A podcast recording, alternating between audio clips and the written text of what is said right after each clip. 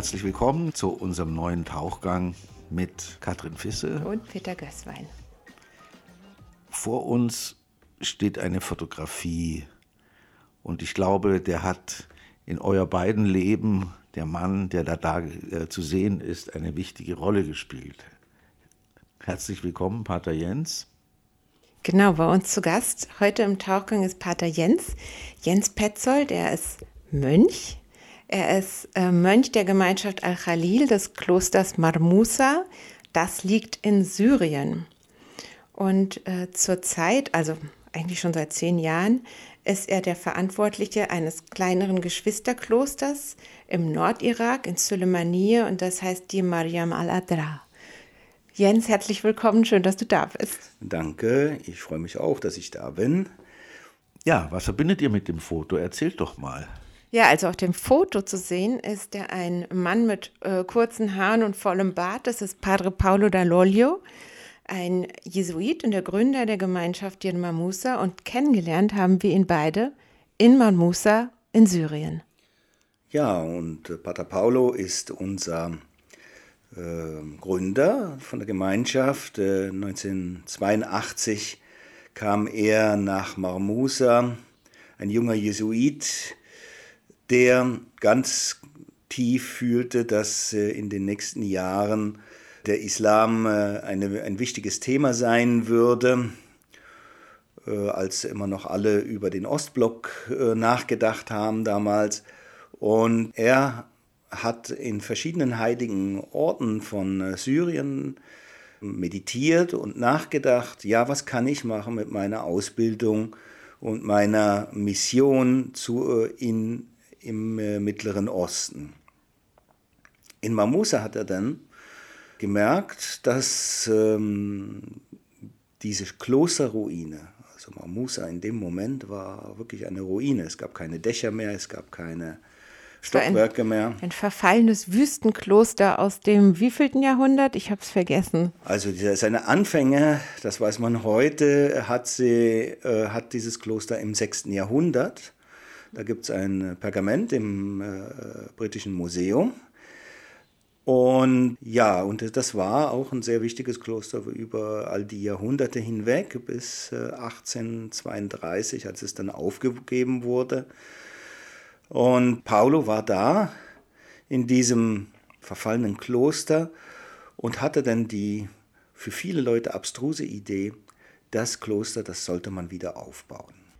Also klingt fast ein bisschen wie Franz von Assisi, richte meine Kirche wieder auf, der da auch denkt, er muss die, diese kleine Kirche wieder aufbauen. Und so ähnlich kann man sich das vielleicht vorstellen. Also in der syrischen Wüste nördlich von Damaskus hat ein, äh, ist ein verfallenes Kloster und Paulo kommt dorthin, meditiert dort, während er in Damaskus und in Beirut studiert, findet er diesen Ort voller, voller, den, der ihn inspiriert und denkt, hier muss man was machen.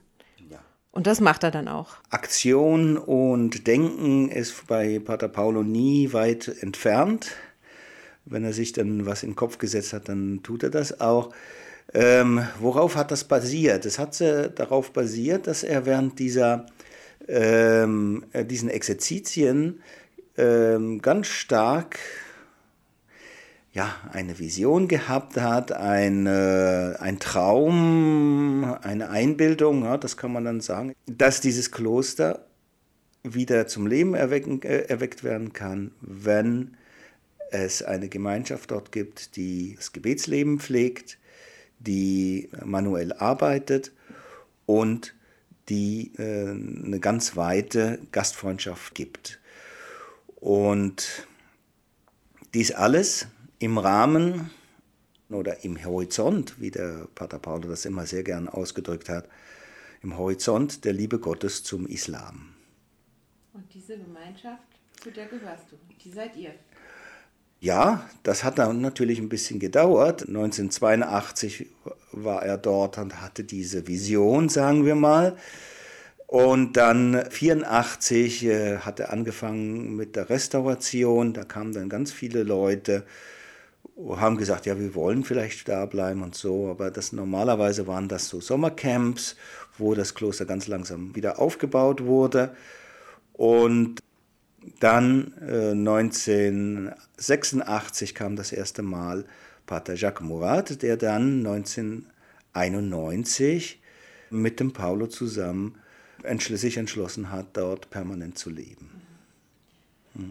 Und jetzt musst du uns noch erzählen, wie deine Geschichte ist, dort auch zu landen, weil wir haben, das erzähle ich vielleicht unseren Hörerinnen und Hörern gleich noch, wir haben hier eigentlich einen Berliner da. Oder man könnte auch sagen einen ehemaligen Schweizer Postbeamten.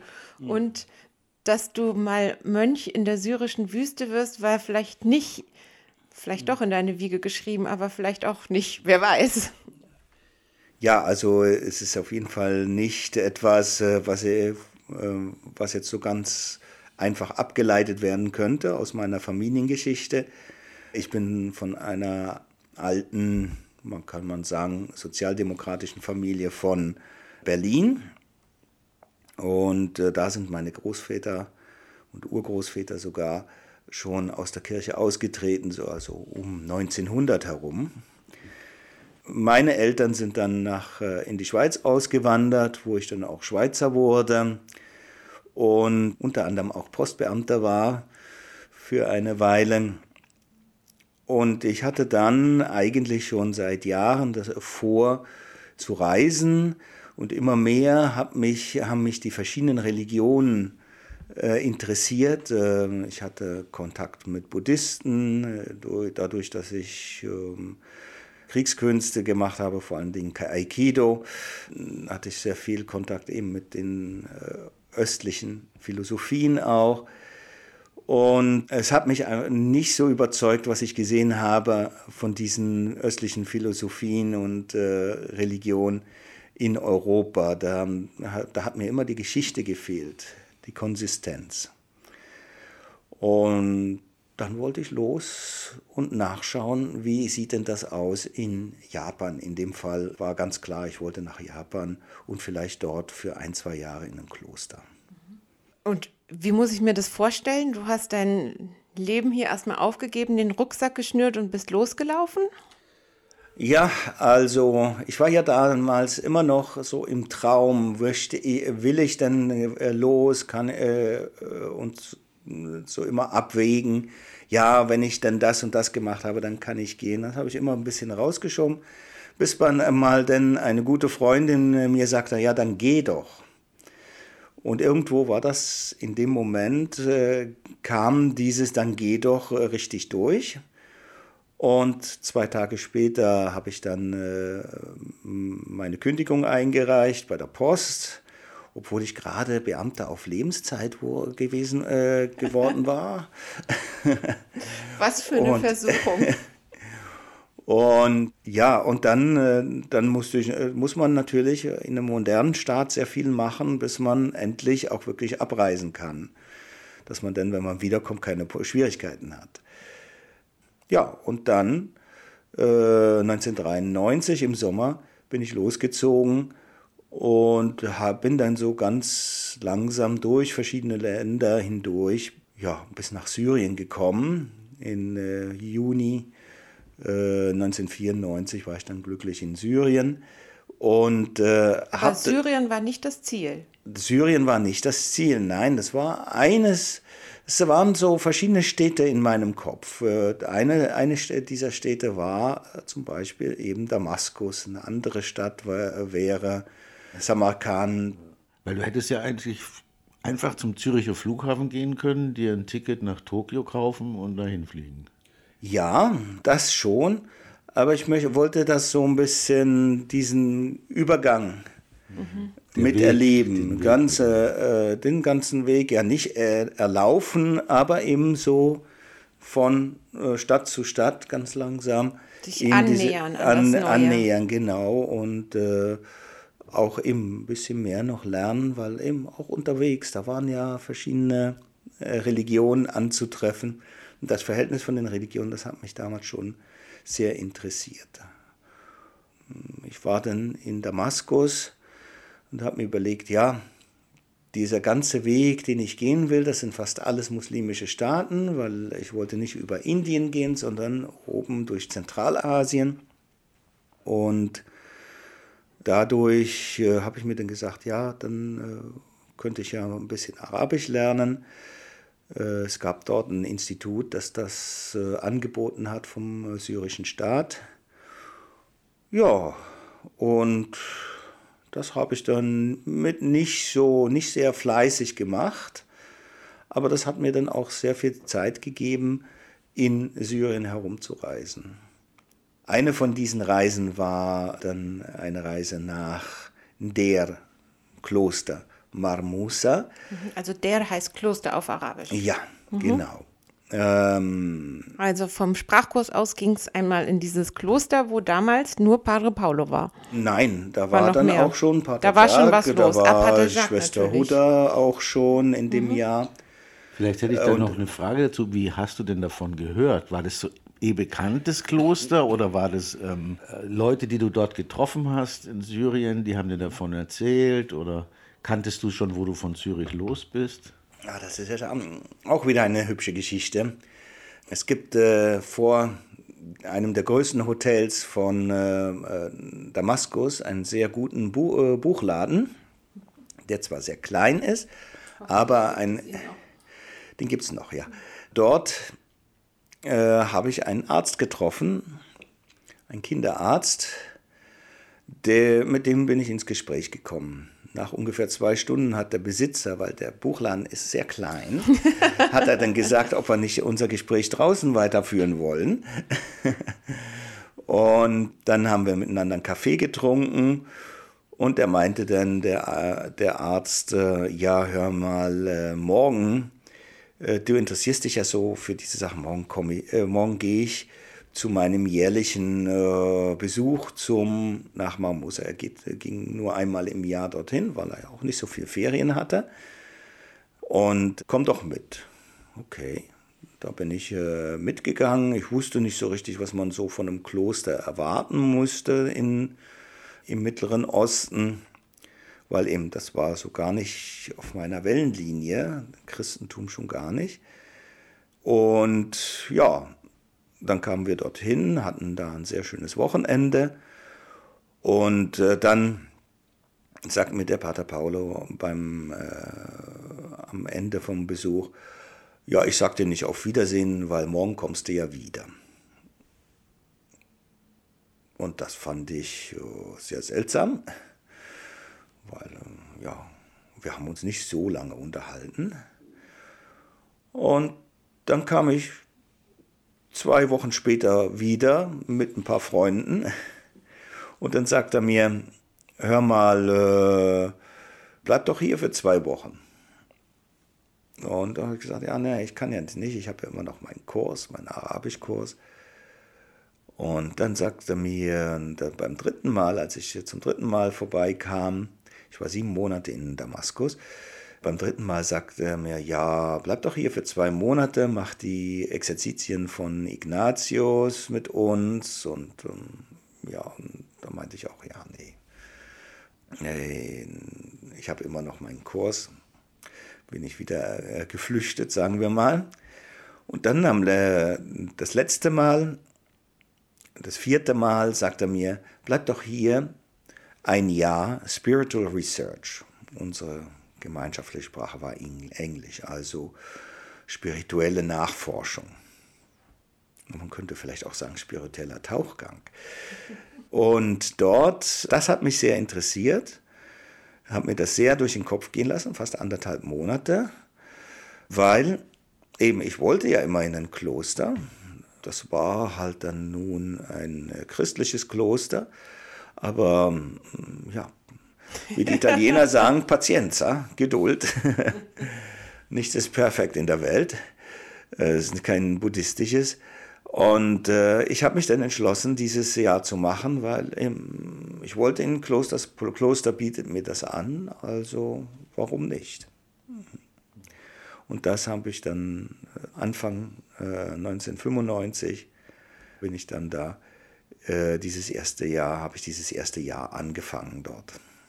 Also wo ich jetzt deiner Geschichte zugehört habe, die ich sehr berührend finde, dachte ich, du hattest eigentlich Glück mit Helfern. Also die erste Helferin war die Frau in Zürich, die gesagt hat, dann geh doch. Mhm. Das zweite war natürlich dieser Arzt. Mhm. Und der dritte, aber natürlich der hartnäckigste und, und, und mit ganz viel Geduld und so weiter, mhm. war dann der Pater.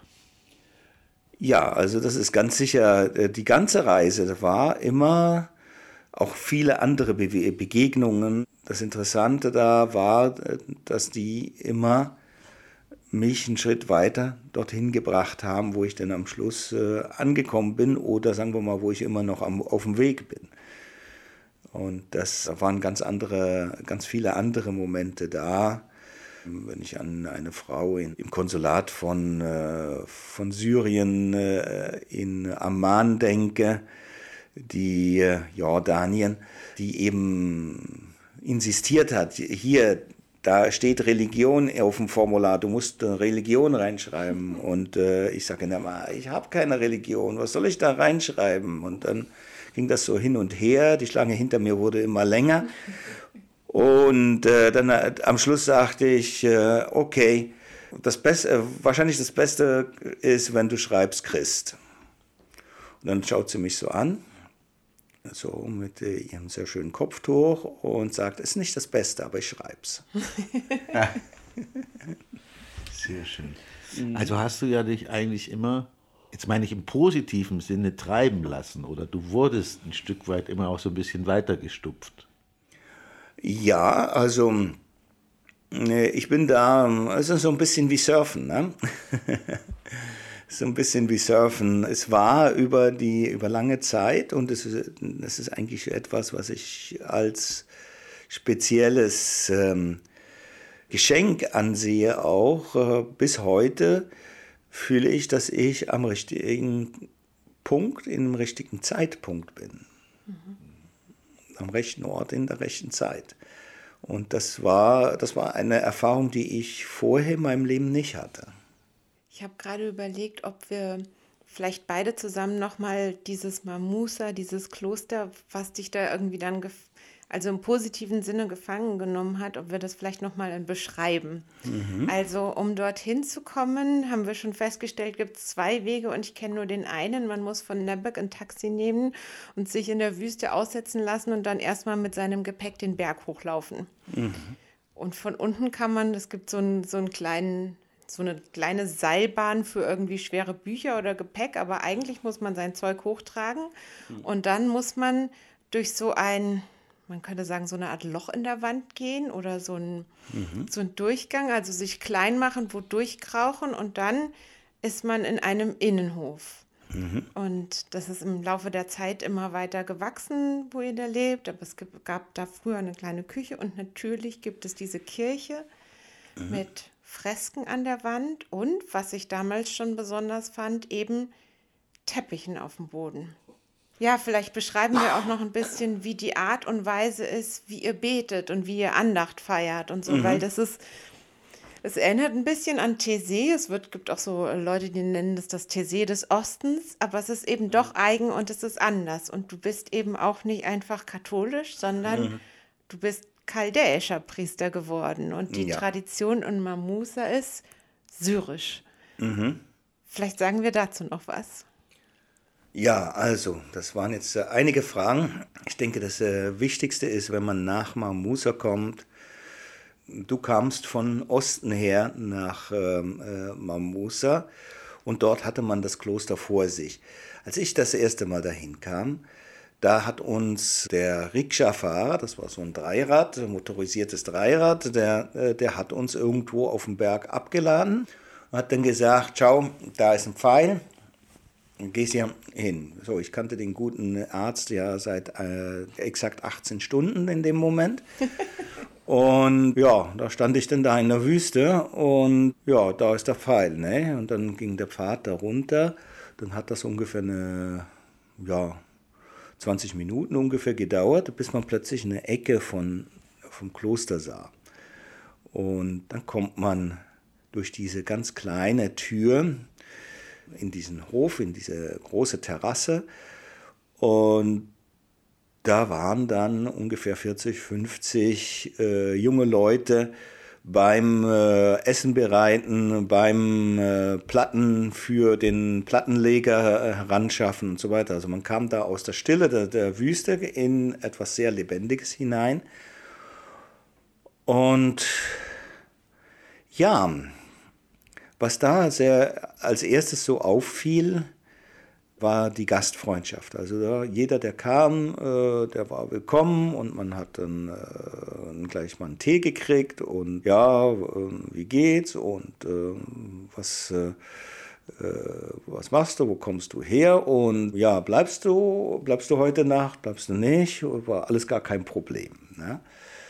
Obwohl da schon eben, wie gesagt, 40, 50 Leute übernachtet haben in dem, an dem Tag. So, das hat mich schon mal sehr angezogen.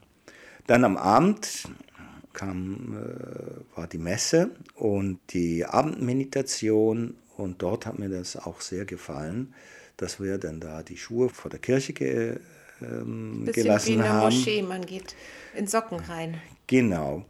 Und oder barfuß, wenn die Socken nicht ganz riechfest sind.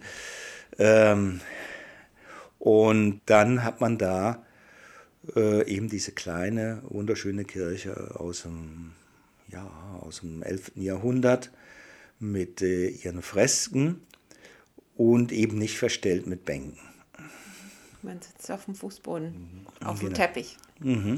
Es liegen noch so Kissen und Felle und so, das gibt es schon, aber man sitzt auf dem Boden. Ja. Das heißt, der Kirchenraum wird vollkommen anders. Wenn der die Bänke und das ganze, das Gerichtete so nicht da ist. Ja, also auch eben wie wir die Messe feiern unter der Woche. Am Sonntag äh, feiern wir sie ja eben nach dem östlichen Ritus mit allen äh, schönen Gewann äh, Gewändern des, äh, des Ostens.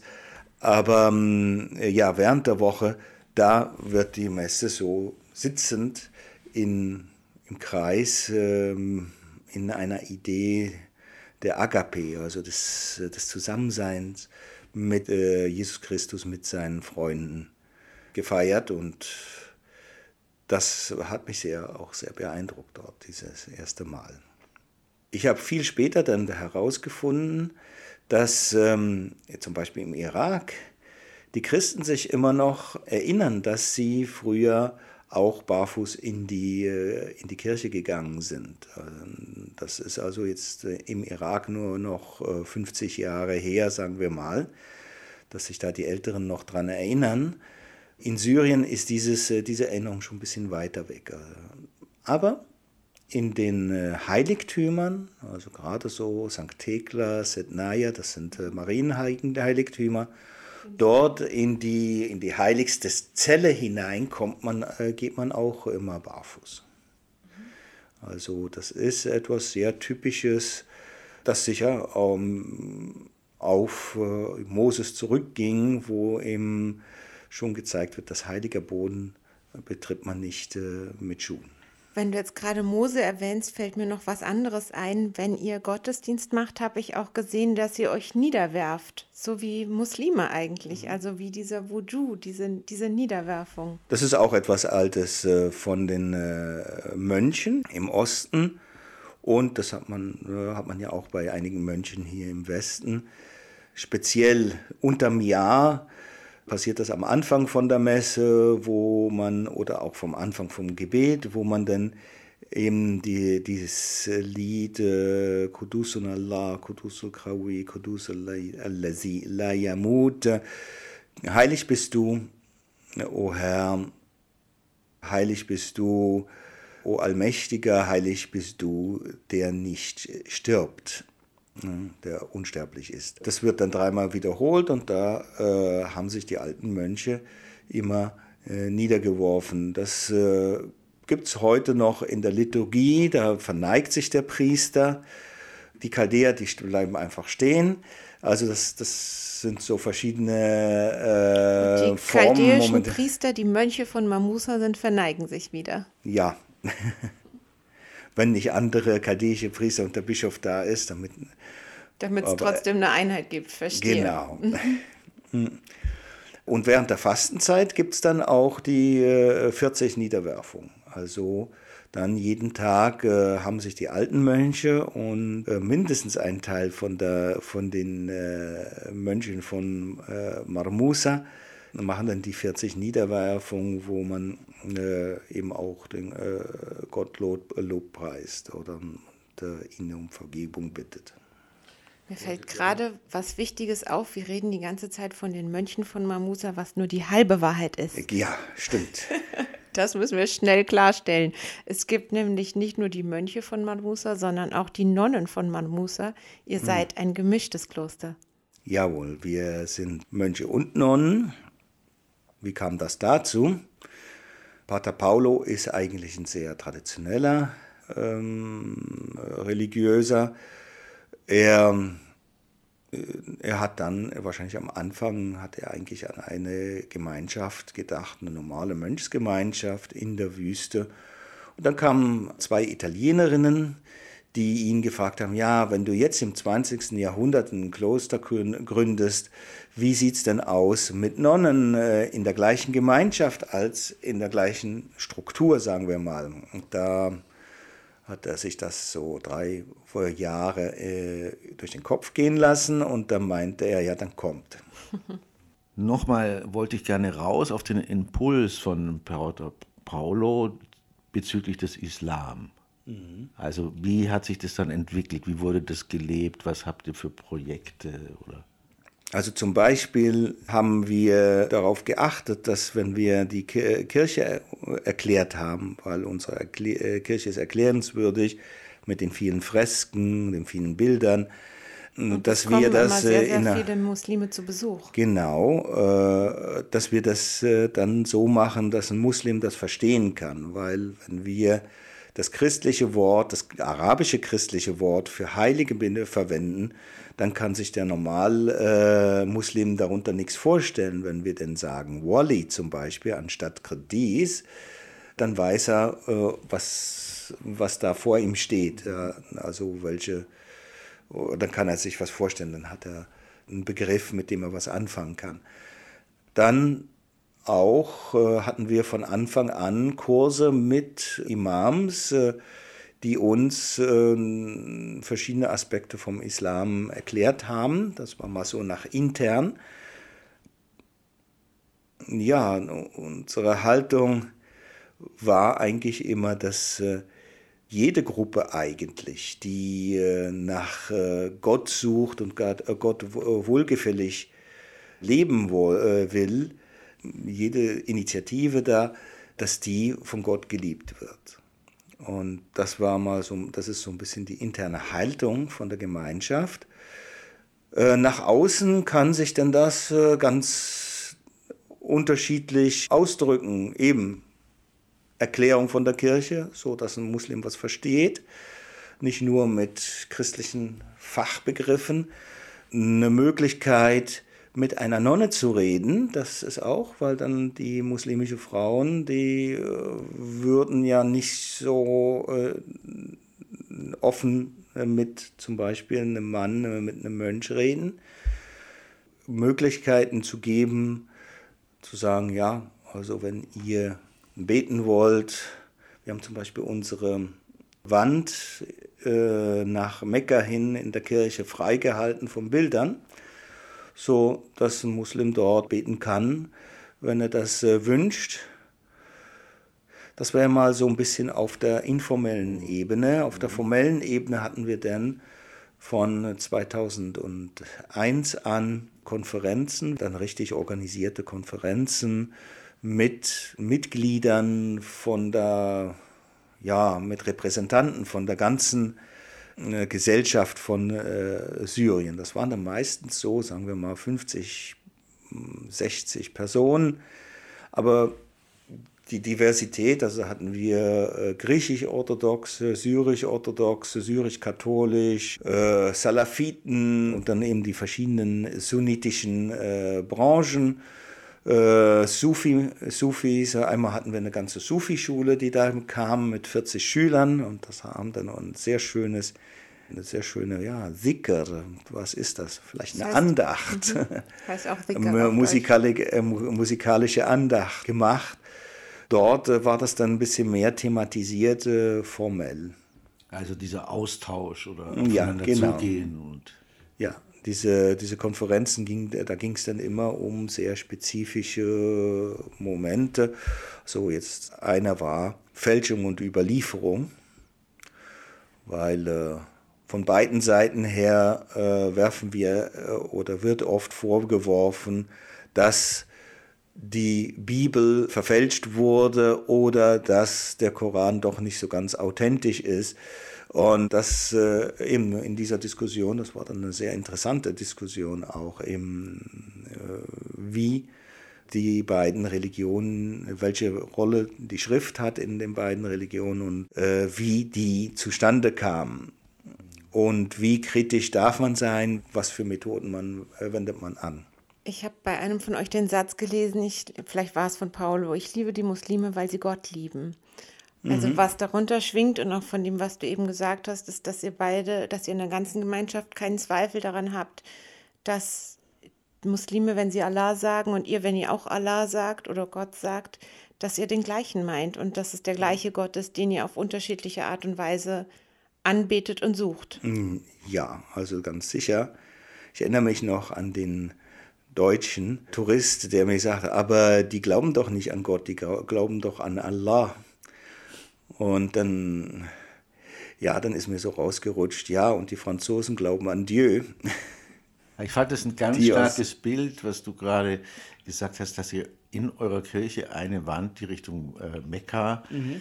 ähm, freigehalten habt, damit man da beten kann. Es ist ja richtig auch äh, der, der anderen Religion jetzt Platz einräumen, im wahrsten mhm. Sinne des Wortes. Und, und man könnte ja auch sagen, das ist unsere Kirche und, und damit, die könnt ihr jetzt anschauen, aber da ist mhm. jede Wand mit christlicher Symbolik und so weiter mhm. angefüllt. Und ja, das finde ich ein ganz starkes Bild, das sich auch durch das Sonstige zieht, aber das war nicht sehr symbolisch. Ja. Ja, in Syrien ist das auch relativ einfach, weil äh, alle Kirchen, alle alten Kirchen sind oder alle Kirchen in Syrien sind Ost-West ausgerichtet.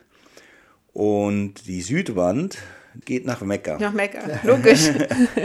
also deswegen äh, aus der Geschichte, das wird vielleicht nicht ganz so positiv angesehen, aber wenn der Islam in der frühen Zeit mal eine Kirche übernommen hat, dann mussten die nichts umbauen, da mussten die nichts äh, abreißen, da musste nur noch äh, die Gebetsnische hinein äh, in die Wand gemacht werden und dann, äh, dann war das eine Moschee. Und die Bilder raus, genau. So wie bei der großen Umayyaden-Moschee in Damaskus. ja, nein. Da nicht. Nein, da nicht, weil äh, das habe ich selber mal studiert. Die wurde ganz neu gebaut. Okay, also falsche also die, Info. Also als Moschee gebaut. Die wurde als Moschee gebaut. Die äh, Kirche, die war dort, äh, die Johanneskirche, die war dort eigentlich, wo, wo heute der Mitte der, äh, der, des Platzes ist und das, ähm, ähm, das Baptisterium war ungefähr dort, wo der Kopf von Johannes ist. Mhm. Ja, lieber Pater Jens, wir haben uns jetzt die ganze Zeit in Syrien aufgehalten, aber du bist ja schon seit einigen Jahren eigentlich im Irak. Ja, ja, 2010 wurden wir eingeladen vom damaligen Erzbischof Luis Sacco äh, nach Irak zu kommen. Dann äh, haben wir eine ja, Expedition ausgerüstet von äh, fünf äh, Personen. Da war die heutige Schwester äh, Friederike, Schwester Carol und ein junger Franzose und eine junge Italienerin und ich dabei. Und wir sind da hingegangen, haben uns den Nordirak angeschaut, speziell, weil äh, der Bischof, dem Bischof von Kirkuk, hat vor, äh, vorgeschwebt, dass wir in der Stadt Sulimanie äh, die alte Kirch, äh, Pfarrkirche übernehmen, die leer stand, weil die Gemeinschaft heute eine moderne Kirche hat. Und wir haben da gefunden, dass das äh, sicher ein Interesse, eine interessante Idee ist. Wir waren in der Zeit auch sehr offen für, diese, äh, für dieses neue Projekt, weil in Syrien war sehr viel blockiert, politisch. Und wir haben uns gesagt, ja, wir brauchen sicher noch mal einen Ort im Mittleren Osten, wo wir unsere Arbeit machen können. Zum einen eben Austausch und zum anderen auch eine Versöhnung äh, zwischen den verschiedenen äh, Teilen der Gesellschaft. Wir haben das äh, Angebot angenommen und äh, Weihnachten 2011, also am Ende vom Jahr 2011, habe ich dann dort angefangen zu leben. Dann kam sehr bald ein damaliger, damaliger Novize, Sebastian, und, und dann auch die Schwester Friederike die beide dann wegen dem Krieg im, äh, in, äh, in Syrien das Land dort verlassen mussten. Die ersten zwei Jahre gingen eigentlich hauptsächlich in Reparatur des Klosters äh, oder des, der alten Kirchgemeinenkirche mit seinem Gebäude drauf. Also da haben wir sehr viel reparieren müssen, auch neu einrichten.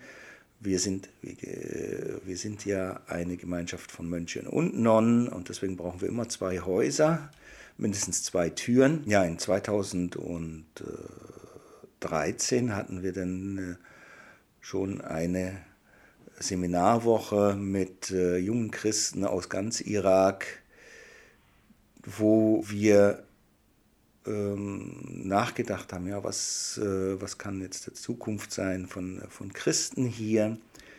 Gibt es äh, positive Elemente? Äh, und ja, ähm, wie geht man um mit Gewalt und so?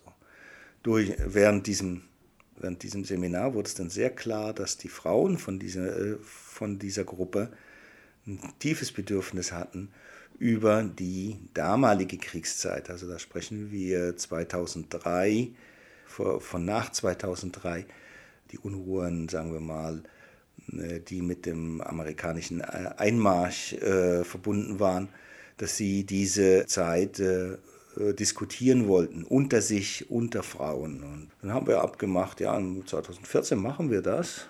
Nur in 2014 ähm, marschierte dann der IS ein und ja, wir konnten dann diese Camp nicht machen, weil wir dann Flüchtlinge hatten. Wir hatten dann 255 äh, Flüchtlinge im Kloster selber. Aber ihr konntet weiter arbeiten, also ihr musstet nicht selber fliehen und das Kloster verlassen. Und also ich würde sagen, dass Suleimanie eines der, einer der, der sichersten Städte im ganz Mittleren Osten war. Wir waren im Kern, äh, wir sind, äh, Suleimanie ist im Kernland von äh, Kurdistan. Ja, die Front war nie, nie näher als 150 äh, Kilometer von Suleimanie. Das war ganz anders als die Hauptstadt von Kurdistan, die dann doch bis auf 18 Kilometer die Front rangekommen ist. Aber ich versuche es nochmal auszumalen. Also, ihr wart oder ihr seid ein Kloster im Irak, das sich dem Dialog mit Muslimen verschrieben hat, das sich der Freundschaft mit Muslimen verschrieben hat, mhm. das sagt, wir teilen den Glauben an den einen Gott. Und jetzt wird es im Jahr 2014, ich sag mal, fast geflutet von Menschen, von 250 Flüchtlingen, vor allen Dingen christliche Flüchtlinge, die gerade vor Muslimen weglaufen. Ja. Ja, das ist nicht ganz einfach. Das, das war auch eine Zeit, wo wir versucht haben, die Überlegung einer Versöhnung mit den Christen äh, anzusprechen. Aber ich meine, dass in, dieser, in diesem Moment, in diesem Moment des Stresses, weil diese Leute, die sind ja geflohen, wirklich ohne Kleider zu wechseln mitzunehmen. Sie haben sich einfach in, sind einfach in die äh, Fahrzeuge gesprungen und äh, weg und äh, die hatten auch dann zum Teil sehr schwierige Erfahrungen äh, mit ihren Nachbarn, also Nachbarn, die dann gesagt haben, ja, ich bin jetzt in deinem Haus und nehme deinen äh, Fernseher, Fernseher mit. mit. und so äh, sie dann noch angerufen haben ne? dabei. Das war natürlich äh, eine sehr traumatische Erfahrung, sagen wir mal, für diese äh, Christen. Und ganz sicher ist das nicht der Moment, denn einen Workshop zu machen, ja, ihr, ihr müsst da alle verzeihen und so weiter. Äh, das war dann wichtig, ihnen eine Sicherheit zu geben, was zu machen, zum Beispiel auch mit den Kindern, weil die, von den 250 oder 255 Personen waren 60 Kinder. Und äh, nicht zu sprechen dann von den fünf Babys auch noch, also fünf, äh, 60 laufende und schreiende Kinder. Und ähm, eben da wirklich das Gefühl äh, ihnen zu geben, dass sie jetzt hier sicher sind, dass sie willkommen sind, das, ähm, das war eigentlich dann das, das Allerwichtigste für sie, weil, äh, ja, und dann da darauf zu bestehen, dass sie jetzt noch Dialog machen, das wäre ein bisschen abwegig gewesen. Hm. Die hatten ganz Aber, andere Probleme. Mhm. Mhm. Aber was ich raushöre, ist, dass ihr für euch selber nie aufgehört habt, daran zu glauben und ähm, dafür auch zu beten. Ja, also ganz sicher. Also sicher eines von unseren Gebeten war auch für den Islam und für, vor allen Dingen für den Schmerz des Islam, äh, wenn eben eine Mehrheit sieht, was äh, die Minderheiten ihnen eigentlich hier im Glauben eigentlich antut. Also das war, das war eigentlich schon von Anfang an äh, eine Sache, die mich sehr tief berührt hat. Die meisten Muslime und heute arbeite ist fast mein, äh, mein ganzer Mit, äh, Mitarbeiter, fast alle meine Mitarbeiter sind ähm, äh, Muslime. Ein, solch, ein Verständnis wie, wie, der, I, wie der IS äh, haben die nicht von ihrem, äh, von ihrem Glauben. Und äh, alle waren da zutiefst geschockt, dass jemand den Glauben so interpretieren könnte. Aber es hat sie nicht davon abgehalten, sich die Fernseher zu holen. Ja, das waren auch wieder andere, da müsste man eben dann sagen, müsste man dann eben schauen, was da noch an Versöhnungsarbeit zu, äh, geleistet werden musste. Dort äh, die Christen im, äh, in der Nineveh-Ebene hatten, einige von denen hatten doch sehr einen, äh, ein eigenes Leben, eine, eine, abgehobene, würde ich sagen, äh, Lebensart gegenüber den äh, Muslims und werden sich vielleicht dort auch nicht so viele Freunde geschafft haben äh, in der, in der Zeit vorher. Und ja, mit einer mit einer ähm, Organisation haben wir mal überlegt, was dann da so an Versöhnungsarbeit geleistet werden muss, also an Altlasten, mhm. weil es ist ja, mm, solche Geschichten fangen ja nicht an äh, mit der Krise, sondern das hat eine Vorgeschichte. Und eben der Nachbar, der dann äh, äh, zum christlichen Nachbar geht und da, äh, da was, äh, was klaut, da, da hat sich ja auch eine andere Vorgeschichte noch. Es gab auch andere Beispiele, wo die Nachbarn dann äh, Leute beschützt haben, speziell zum Beispiel unseren Pater Jacques und seine Kirchgemeinde. Das ist sozusagen ja. Pater Jacques Murat, der in Kodiatein in Syrien entführt wurde Vielleicht ja. erzählen wir diese Geschichte noch. Nicht nur er, sondern seine ganze Gemeinde, die Christen von Cordiatein, wurden gefangen genommen?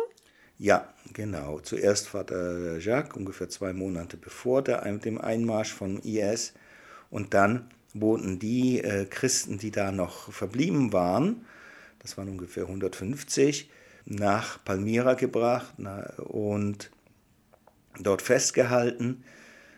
Dann wurden sie gezwungen, einen Schutzvertrag zu unterschreiben ähm, vom ISIS, äh, von der IS. Und dann konnten sie wieder zurück in ihr Ort.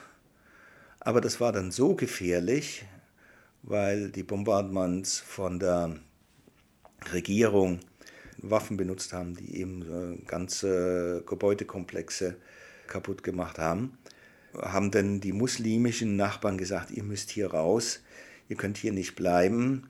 Und die muslimischen Nachbarn haben dann angefangen, ganz langsam, erst äh, als ersten Pater äh, Jacques und dann ganz langsam die anderen 150 äh, aus diesem Gebiet heraus zu schmuggeln. Und äh, da war vor allen Dingen eine Familie, äh, die da sich sehr eingesetzt hat und die dann aber äh, leider auch äh, dabei umgekommen ist. Und zwar durch eine Patrouille vom äh, syrischen Staat dann. Ich habe das so verstanden, da gab es einen Zeitpunkt jetzt sozusagen, also wo keine Versöhnungsarbeit erstmal so möglich ist. Ja, wenn die mhm. einen gerade frisch vertrieben worden sind und, und alles hinter sich lassen mussten und, froh sind, dass sie gerade mal das Leben in Sicherheit gebracht mhm. haben, dass es da nicht, dass man da nicht einfach mit Dialog mit Muslimen anfangen kann. Ja, ja. Mhm. so habe ich dich verstanden. Und ähm, wie ging es denn dann weiter oder wie ist es denn jetzt? Jetzt ist ja der Krieg schon wieder eine Zeit lang vorbei und Heute sind ja die meisten von diesen äh, Flüchtlingen wieder zurück im, ähm, äh, in der Niniva-Ebene, sind wieder zurück in äh, Bartalla und in Karakosch. Das sind die beiden Städte, die so knapp 20 Kilometer von Mosul weg sind. Ein paar von diesen Leuten haben dann eine Arbeit gemacht, an sich selber auch äh, mit, äh, mit der Situation klarzukommen. Aber ganz viele trauen ihren Nachbarn nicht mehr. Ja, und äh, da ist ganz klar, ganz viele von diesen Christen werden über kurz oder lang auswandern.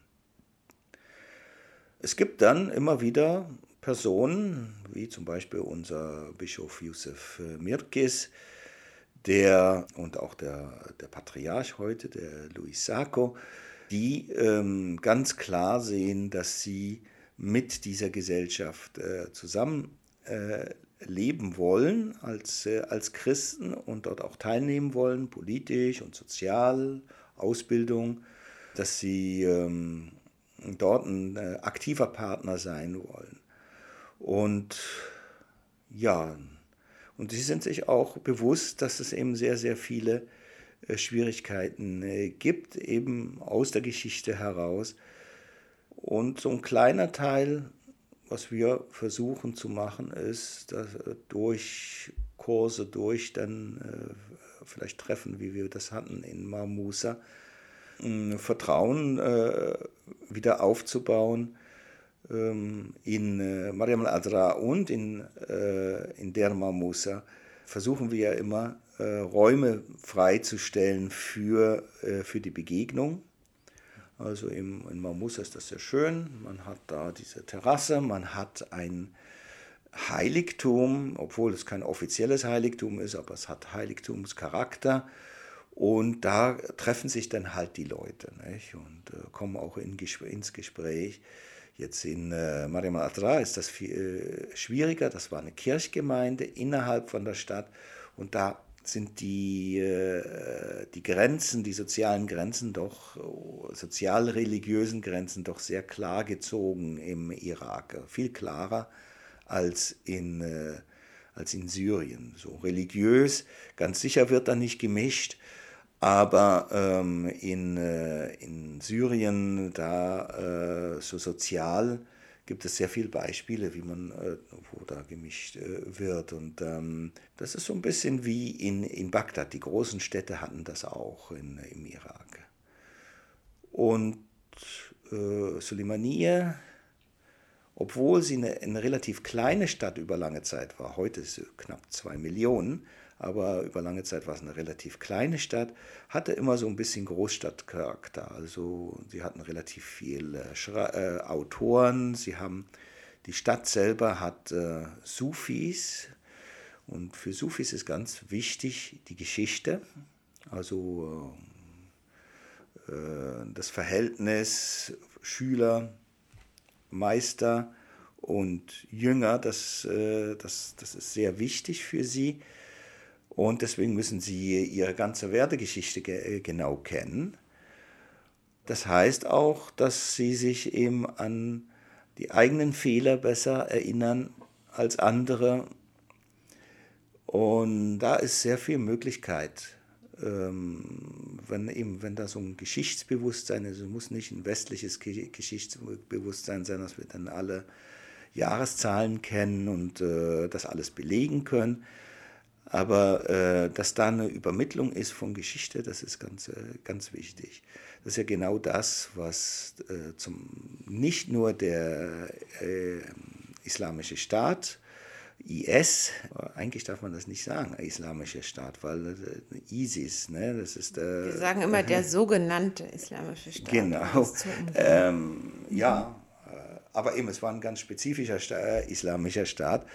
Ja, der, äh, der IS, der, der hat ja ganz gezielt Geschichte zerstört. Nicht nur christliche Geschichte, sondern auch die eigene.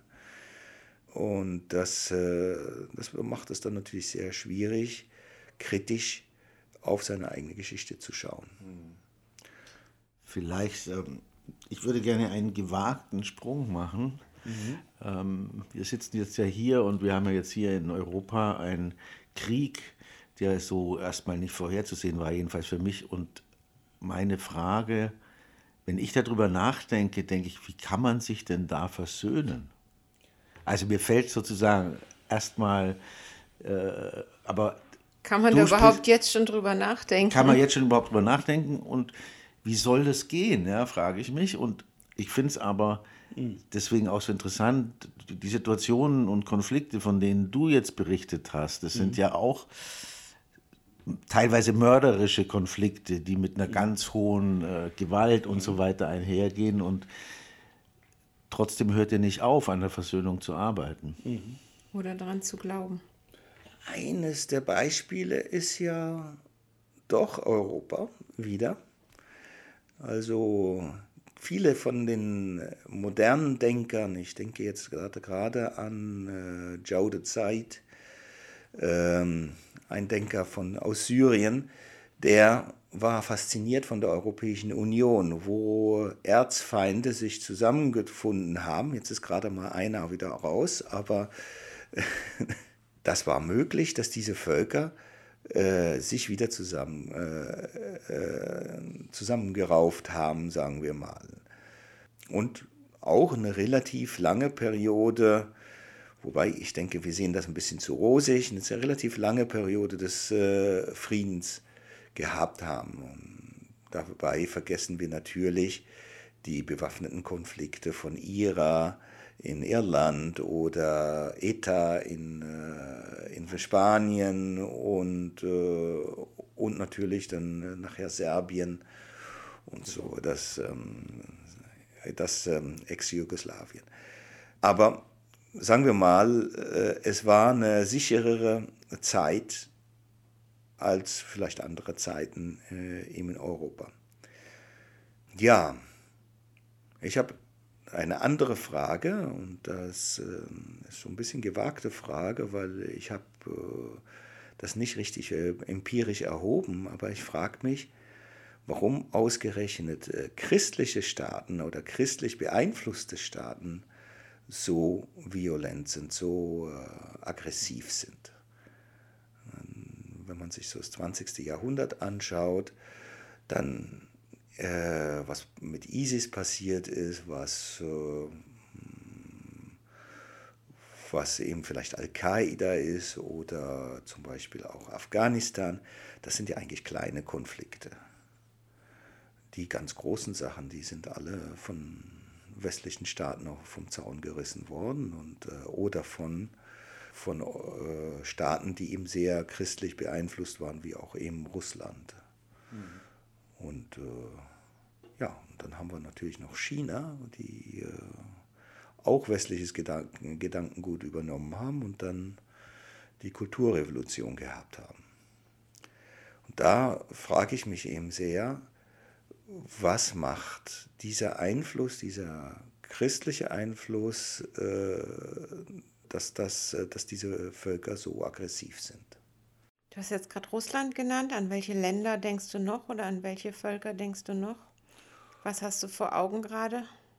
Oh, ja, wann war Anfang? Wir haben, äh, wir haben einen Ersten Weltkrieg, der katholisch angefangen hat, fast. Oh, also da sind zwei große katholische Nationen aufeinandergegangen, drei. Ähm, Italien, Österreich, Frankreich, sind alles drei äh, katholische Nationen, die dann zusammen mit Deutschland halb halb in einen enormen Krieg hineingegangen sind.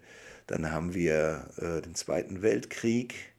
Da wird man natürlich protestieren, ja, das hat ja nichts mit der Kirche zu tun, aber trotzdem, ich meine, relativ viele, da waren noch 80 Leute in der, 80 äh, Prozent in der Kirche damals. Dann, kam, dann haben wir Korea, äh, dann haben wir Laos und äh, Vietnam, dann haben wir äh, Südamerika, die ganzen Diktaturen. Die ganzen Diktaturen. Wir haben Afrika, wo äh, bis heute wir eigentlich ziemlich unverschämt äh, äh dieses, äh, diese Länder ausbeuten. Also eben da, da würde ich sagen,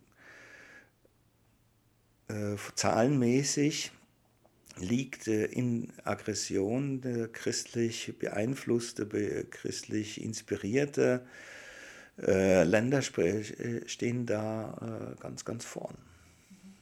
Ich meine, das ist ja dann wieder interessant. Also jede Religion denkt ja von sich, nee, nee, wir haben die gute, die richtige Religion mhm. und bei, bei, uns passiert so eine mhm. Gewalt nicht. Und so ein Gefühl hatten wir natürlich in Europa.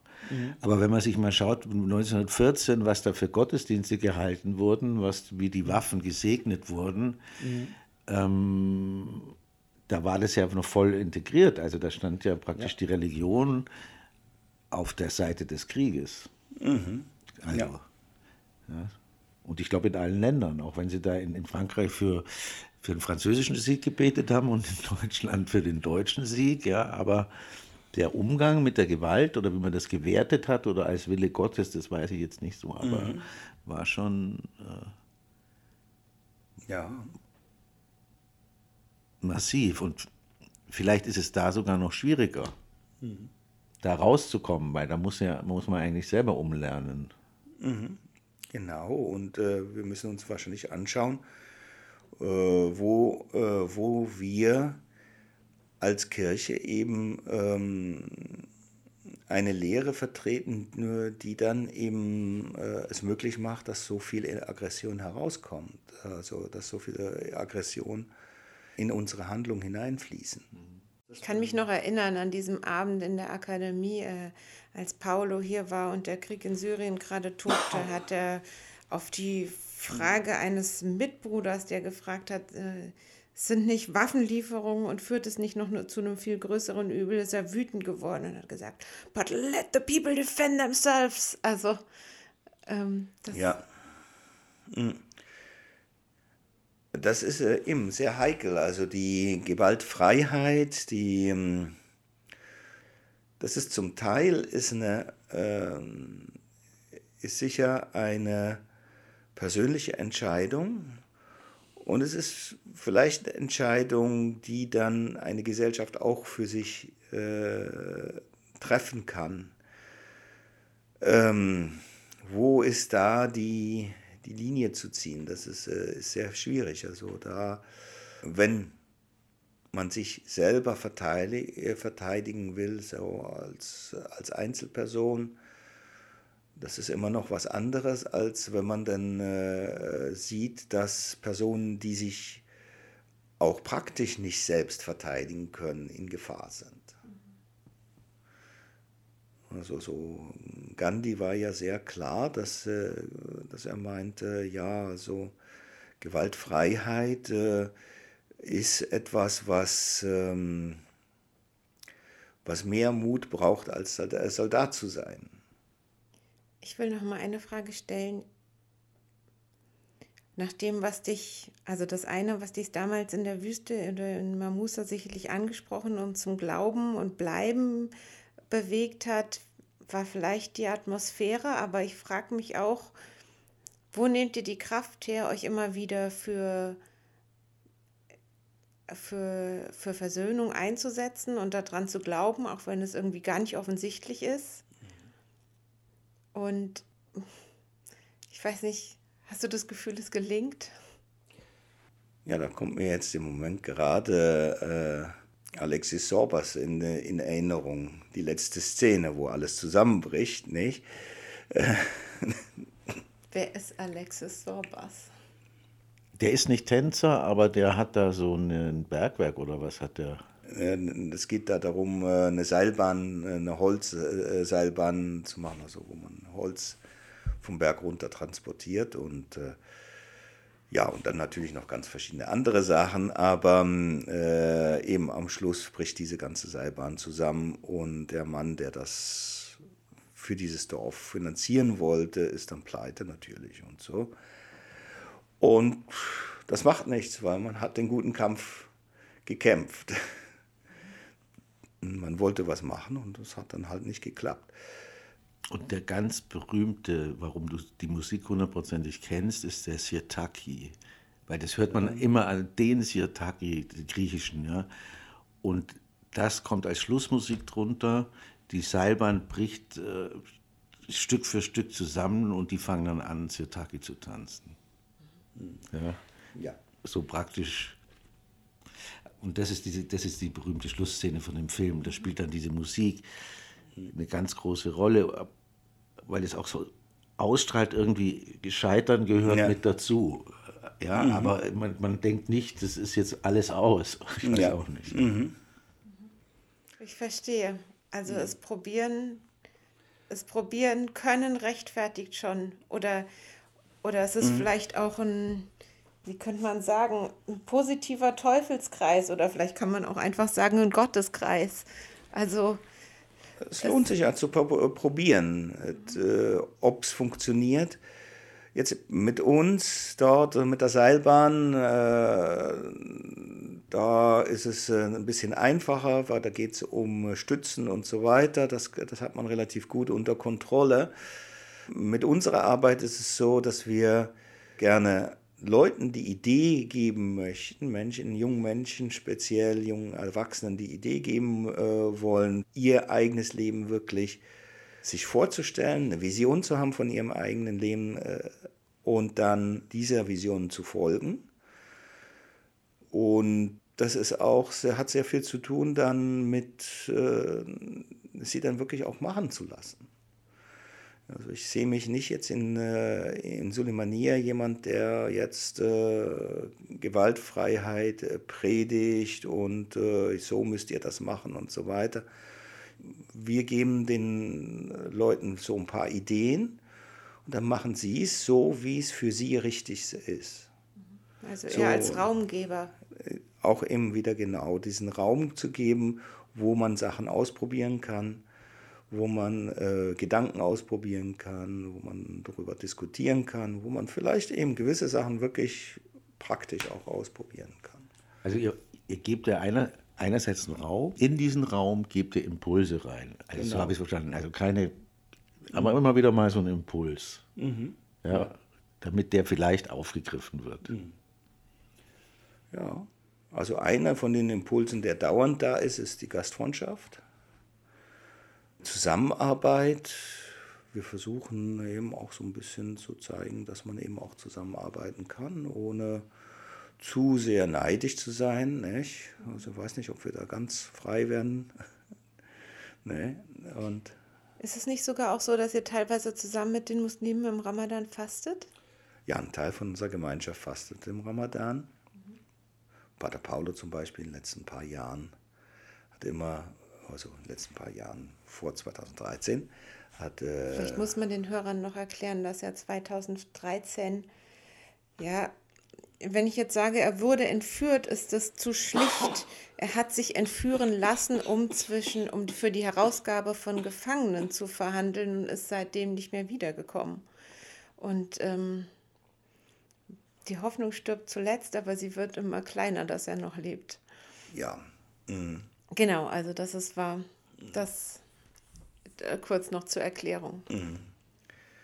Ja, eben da unser Pater Paolo auch dort eine Sache, äh, ein Versuch der Versöhnung. Er wollte, er ging da nach Raqqa, um äh, die Freilassung von einigen äh, kurdischen Freunden äh, zu ähm, bewirken oder dazu zu verhandeln. Und er wurde dann aber nicht von ISIS, äh, von IS äh, entführt, sondern von einer anderen Organisation. Und ja, nachher durch die verschiedenen, es gab damals einen richtigen Handel von Geiseln, dann kam er zu der, zum IS dann am Schluss. Nach ein paar Wochen. Jetzt sind wir wieder bei ihm gelandet. Ja. Ich finde, wir haben einen schönen Kreis gedreht, äh, beschrieben, abgelaufen. Und auch wenn das natürlich jetzt finster ist, mhm. dass man das nicht weiß und so weiter, kann ich sagen, nur für mich äh, irgendwie gehe ich gestärkt aus unserem Gespräch. Ich sag auch vielen Dank. Grüße in den Irak und nach Syrien.